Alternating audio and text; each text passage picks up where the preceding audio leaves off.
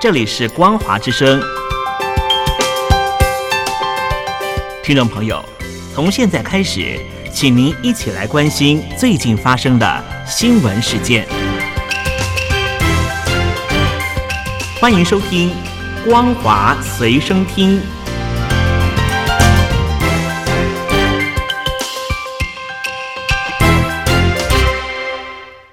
各位听众朋友，大家好，欢迎收听本节的《光华随身听》，我是阿戴。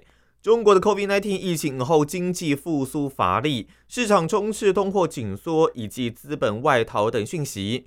不过，业界分析师、智库人员跟大学研究人员等七名的经济领域专家。对于媒体表示，接获了雇主的告知，某些话题是禁止公开讨论的，要求避免对于中国经济通货紧缩、资本外逃等议题来发表负面评论。这一些学者表示，现在积极报道经济新闻面临着压力，为了增强公众信心，监管机构不想在公开场合听到有关经济的负面评论。有一名央行顾问就说。他们希望大家从积极的角度来解读坏消息。一名分析师表示，经济研究专业人士的自我审查正在日益加强。投资者在难以获得可靠数据的市场上，往往依赖这一些专业人士。这凸显了北京对于讯息流动的控制加大。位于香港东方资本董事总经理科里尔表示，任何国家都会担心经济放缓。中国喜欢在世界面前摆出勇敢面孔，而且领导层特别注重形象。将这三个因素放在一起，就会导致经济非常的不透明。中国生产者物价指数从去年十月份开始到今年六月份，连续九个月都呈现了负成长。消费者物价指数微幅波动，六月年增率为零成长。外界频频指出，中国经济恐怕已经陷入通货紧缩。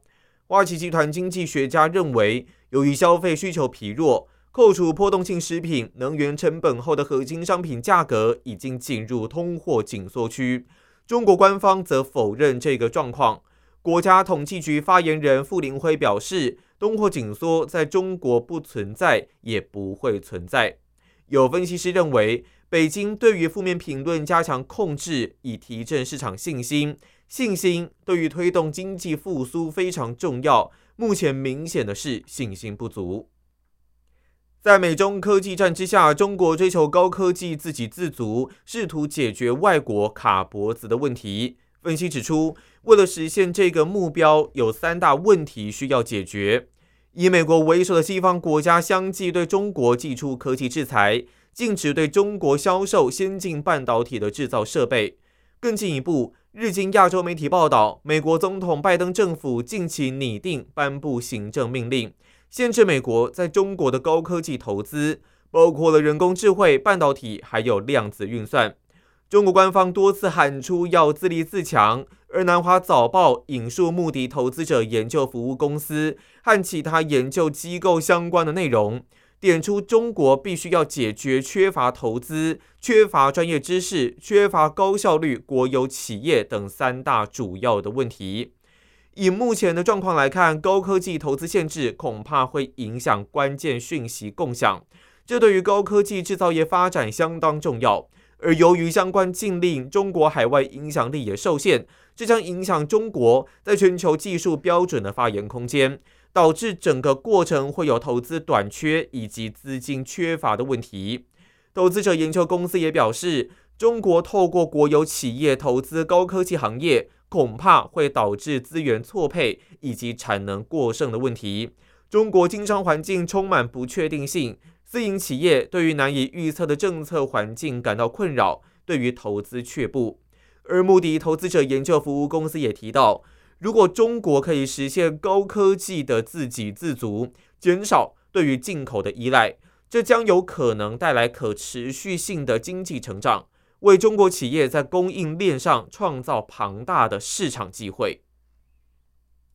中国河北涿州洪灾严重，中国官媒企图以影像凸显官方积极救灾，却接连被抓包作假。其中出动直升机吊挂顶楼灾民处的积水直到脚踝。另外，消防员救灾累到睡着的照片，却是三年前江苏救灾的旧照。中国官方对于涿州洪灾处置不当、救援不力，甚至要求外地救援需要拿着邀请函才有办法进入，而前往救援后又找理由加以驱赶，大量报道还有爆料。近来在中国网络上流传很广，引起众多网友的不满，纷纷出言批评。部分敏感文字及影像更在官方不断删除后，又被网友迅速贴上。其中，官方在涿州救灾中涉及作假的画面，被许多眼尖的中国网友认出破绽并吐槽，不但成为众人的笑柄，而且引起更多的质疑还有批评。在这些画面中，央视新闻播出的一段影像最具代表性。内容是一架隶属中国救援组织的直升机飞到一处淹水民宅上方停留，并抛下绳索，由队员将楼顶上的灾民一一吊上直升机，再运往安全地点安置。采访记者则在直升机上来拍摄过程。但眼尖的网友发现，在画面角落的民宅外，马路上虽然有积水。但水位只淹到汽车轮圈的下缘，而且汽车旁就站着两位其他的民众，水位只淹到这两人的脚踝而已。于是有网友特地将这两人及汽车的画面后置放大，才赫然发现，直升机救援的这栋民宅根本就不需要直升机救援，只要涉水就有办法通过。此后对这项报道涉嫌作假的指责立刻涌现，也让央视颇为尴尬。而严重的河北涿州灾情，至今有民众发现涿州市委书记蔡伟华以及市长李宪峰等一二把手却消失无踪。这一次的侵袭包括了北京还有河北等地，造成了北京市门头沟区、房山区以及河北省涿州市等地方都是严重淹水。所以这两位一二把手都没有露面，是让大家相当的不满。既没有前往现场视察灾情，也没有开会指挥救灾，更别说影像及照片等画面，连任何附注文字的报道也没有，呈现神隐的状态。有民众质疑，这两人身为涿州的父母官，为什么发生事情至今超过一周，却完全没有出面关心？其中有人说，中央至少还派个副总理出来，连河北书记也出来了。为什么市委书记、市长却不出来？是不是不敢出来呢？而针对中国华北以及东北近日先后遭到严重的洪灾，乌克兰总统泽伦斯基也特地简体中文在社群媒体发文，向中国国家主席习近平以及中国受灾民众表达慰问。有不少网友则以中文写下“荣耀归于乌克兰”的回应。泽伦斯基这篇贴文发出后，目前的回应大多以中文为主，有相当比例是旅外的华人网友，有一些中国网友来翻墙回应。针对乌克兰问题，中国外交部宣布派遣中国欧亚事务特别代表李辉前往沙乌地阿拉伯，参加在吉达举行的乌克兰问题国际会议，以继续为推动乌克兰危机的政治解决发挥建设性作用。与会国除了中国及当事国乌克兰以外，主要包括西方国家，还有印度跟巴西等国。另外一个当事国俄罗斯则拒绝出席。俄罗斯新闻社引述莫斯科扶植的克里米亚行政首长阿克瑟诺夫指出，连接克里米亚半岛北端与乌克兰南部赫松州的琼加尔桥遭到乌克兰飞弹攻击而受损。